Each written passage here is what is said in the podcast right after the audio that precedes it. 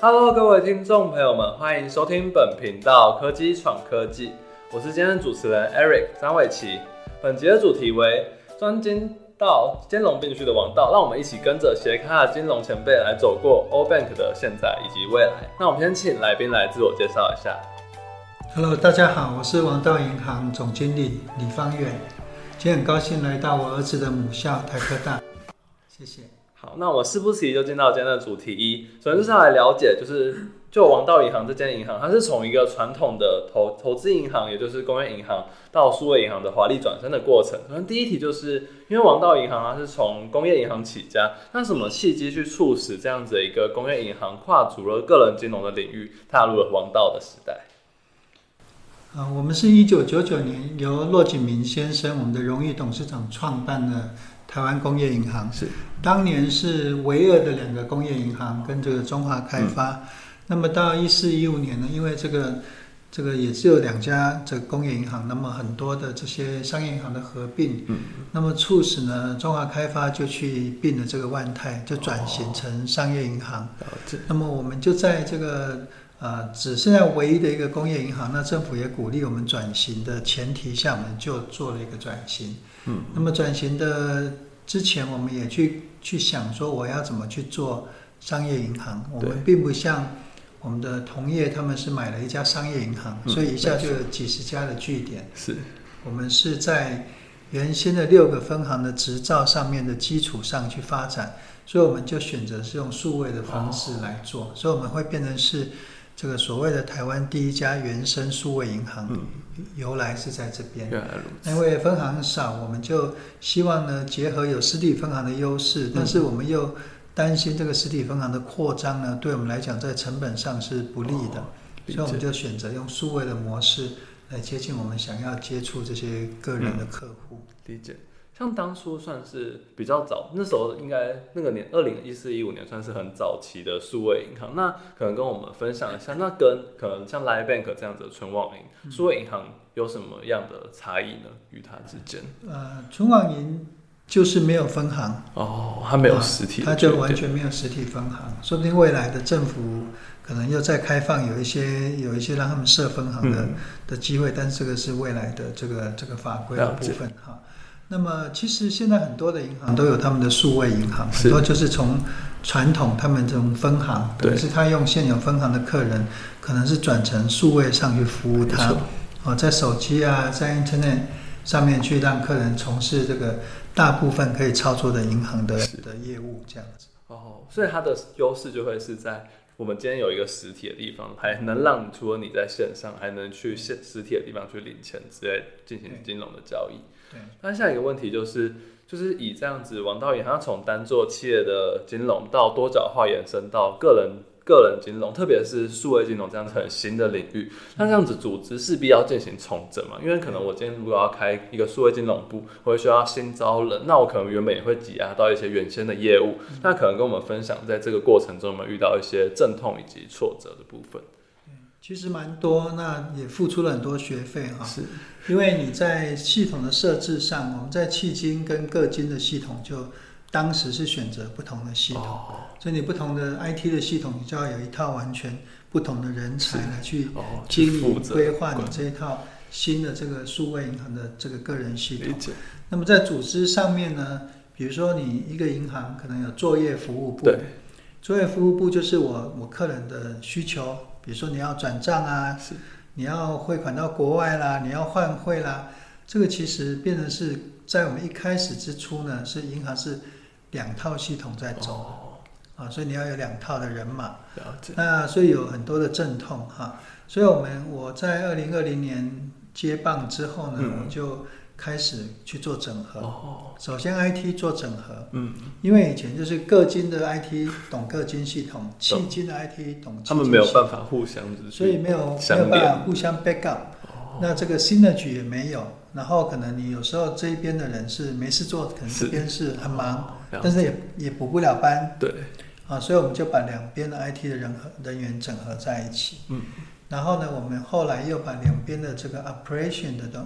的人呢整合在一起，所以我的我的同仁，我们希望就是说，未来还可以服务七个金客户的需求，还有我们七个金内部业务的需求，所以这个整合一直在在进行当中。去让里面的人才都有一个跨域的能力，随时去支援可能危机发生的时候。是的，是的。理解。那下一个问题就是，像以这样子从迄今到各金的兼容并蓄的过程，因为有发现，就是之前既然是叫工业银行，那可能为什么改名成网道银行？然后这个过程中势必要对大众而言要重新的去建立品牌印象。因为大家可能都过去对你们来说就是一个投行嘛，忽然间做个金，那可能是如何去让大家相信你们这样子的王道的品牌印象是值得信任的。工业银行的时代呢，是只有服务企业客户，我们没有任何的个人客户的，哦，政府也不允许，所以你一个客户都不都没有，个人户一个都没有的。所以我们在转型的时候呢，我们也怕这个工业银行会不会是太硬了，所以我们希望。呃，尤其我们董事长很推崇这个王道精神。嗯，好，我们现任董事长骆骆怡君董事长，他就希望说，用这个利他缘己，他自己遵从的一个一个推崇的一个精神，用这个王道的精神来命名我们的银行。所以我们的。我们的宗旨是利他缘己啊，嗯我们希望就是说，在发展这个银行的业务之余呢，我们能够对我们的社会啊，对整个的全球有帮助的。嗯这个也是呼应到你刚刚提到的，我们在为什么那么早就在提 ESG，上哦提 CSR 嗯啊？那这个我们在很多很多的这个评鉴当中都得到的是非常，有发现你们拿过很多的奖。对，比如说我们在 ESG 在今年年初，我们拿到这个 Sustainalytics 的这个 Morning Morningstar 的一个嗯评鉴，我们是得分是台湾区银行业第一名的。然后我们是在台湾所有上市贵公司，我们是第三名的。嗯在全球的上市贵公司，我们是前五个 percent 哇，啊。那我一直呃勉励同事，就是嗯。ESG 是我们唯一能够弯道超车的一个、一个项目。嗯，啊，因为你要成长，你若银行要成长，你必须有大量的资本，没错。啊，你要有很多的资产，一直要一直要累积，但这个不是一触可及的，哦，你要慢慢慢慢慢慢累积起来。是。但是这个 ESG 是我们比较有机会超前，嗯，所以我们现在很全力琢磨于这个 ESG 的一个一个一个呃优化进化。是啊，我去年哪一些分数，哪一些项目没有拿到分数，我今年就这个项目更好。我去把它做做得更好，可能这一块能够在未来的评鉴当中能够变成是得分的。嗯，不过就是我的确就是有发现，就是这件事，所以刚才开始前有跟李总请被李总请教过这件事情。不过那可能对银行业以及金融业而言，ESG 以及绿色金融的领域有什么样的就是可能值得你们去投资以及做下一步的动作呢？就是因为我能够想到，好其实就只有碳权的部分，可能去计算我们个人的消费，去产生碳权，然后可以去卖给企业。因为毕竟二零二七年就是上市贵公司都要提供他们的温室气体排放的一些报告书。那是像这样子的地方吗？还是还有首一些新的先，？当然除了我们真正是想为地球好之外呢，首先这个还是有它的实质利益嗯的。比如说三年前，我们的外资的法人的持股是非常非常少的，接近零的。是但是我们这三年来，因为我们的 ESG 的表现，因为我们业绩也非常好的表现，我们到上个礼拜为止，我们的外资持股的已经比例已经到七点多 percent 了，这是一个很大的一个一个成长啊。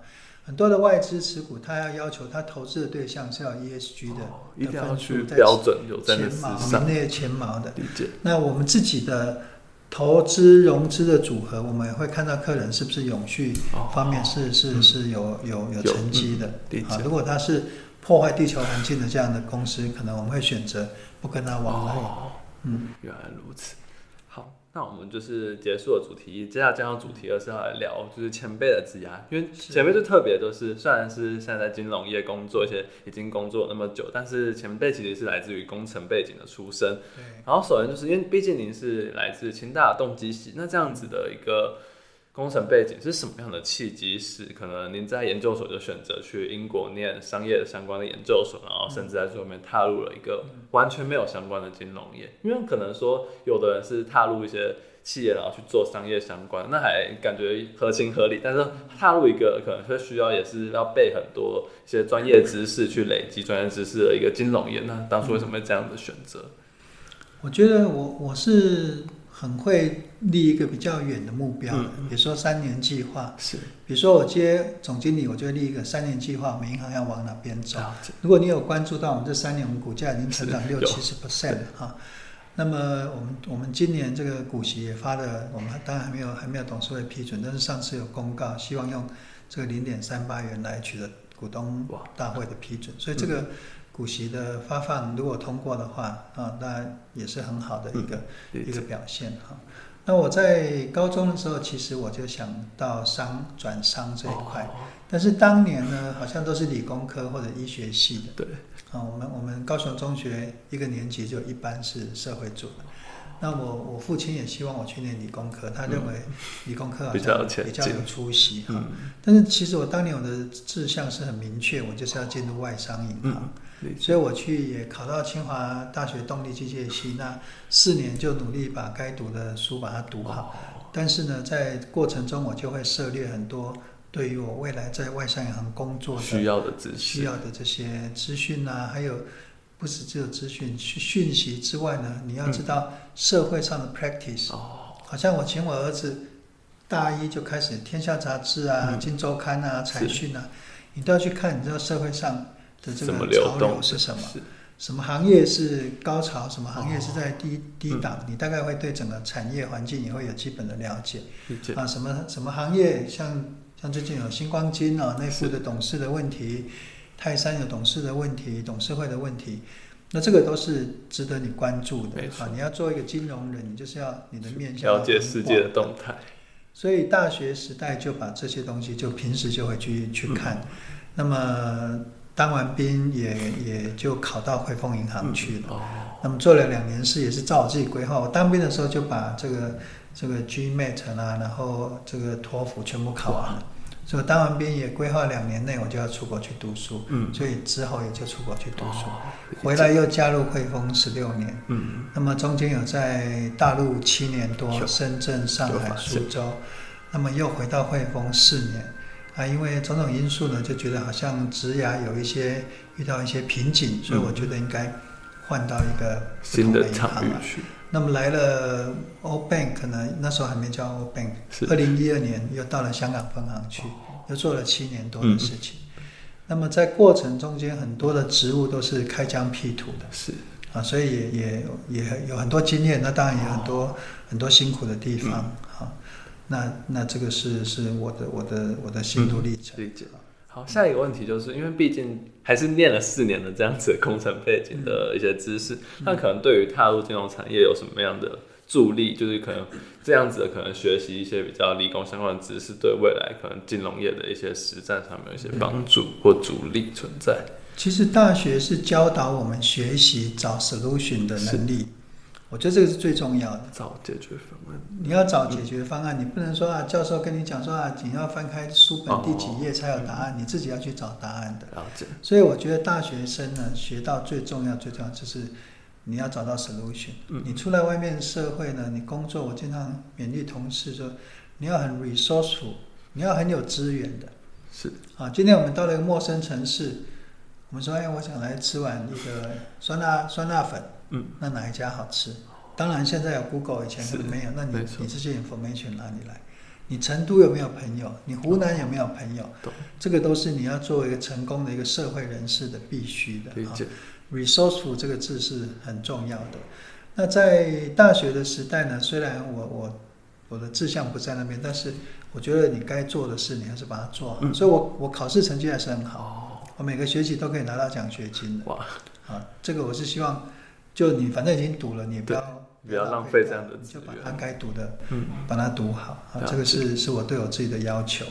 嗯，然后就是有发现，就是像您刚才所说，就是您在你的职涯路上，在这银行金融业的过程，有转战，可能像是到处不不管是到对岸，就是或者是一些像苏州啊一些地方去工作。那可能在这样子的过程中，有没有遇到一些成就感或者是挫折的发生？然后可以跟我们分享一下，可能。在台湾的可能金融业以及去国外开疆辟土的这个过程，您有遇到什么样的差异点？是觉得是不一样的环境的样子？你比如说以苏州来讲，你接触到的就不止客户，你开户的的的这个之前，你会接触到政府单位，公安局啦、消防队啦、这个国税局，你会接触到的不像你单纯做 banker，你就是客户把业绩做好。所以你会遇到很多的主管机关，哦你要跟他们的关系都要打好。嗯，所以除了上班的时间之外，你要牺牲掉很多个人的时间。哦基本上每天下班都是在吃饭、应酬。了解，我经常讲，我三十年来都是基本上没在家里吃晚餐，哇，只有周末才有。weekday 我都是在外面理解，跑跑客户啦、跑官员啦，这些都是要要讲。那这个就是我刚刚讲的，我要 resourceful。哦，所以我在苏州的时候，我四年开了四个分行，嗯。嗯，这个也是应该应该整个台湾没有人没有人做的。记录的嗯。啊。四年开了四个分行，到现在很多官员，我离开苏州已经十七八年，很多官员啊，很多那些以前我的主管机关的人都还有保持联络。嗯所以就是这个人脉的建立以及弱连接的建立，其实很重要，就是在 resourceful 这方面很有一个助力在对您来说。挫折一定有，每天都会有各式各样的挫折。那你你遇到它，你怎么解决？我我的好处就是，我就对这个事情我去解决它。理解，啊，比如说我们前两天不是有个普发六千块的提早发了嘛？对哈，那你提早发，你已经犯错了，你就是道歉，你怎么解决？把它解决。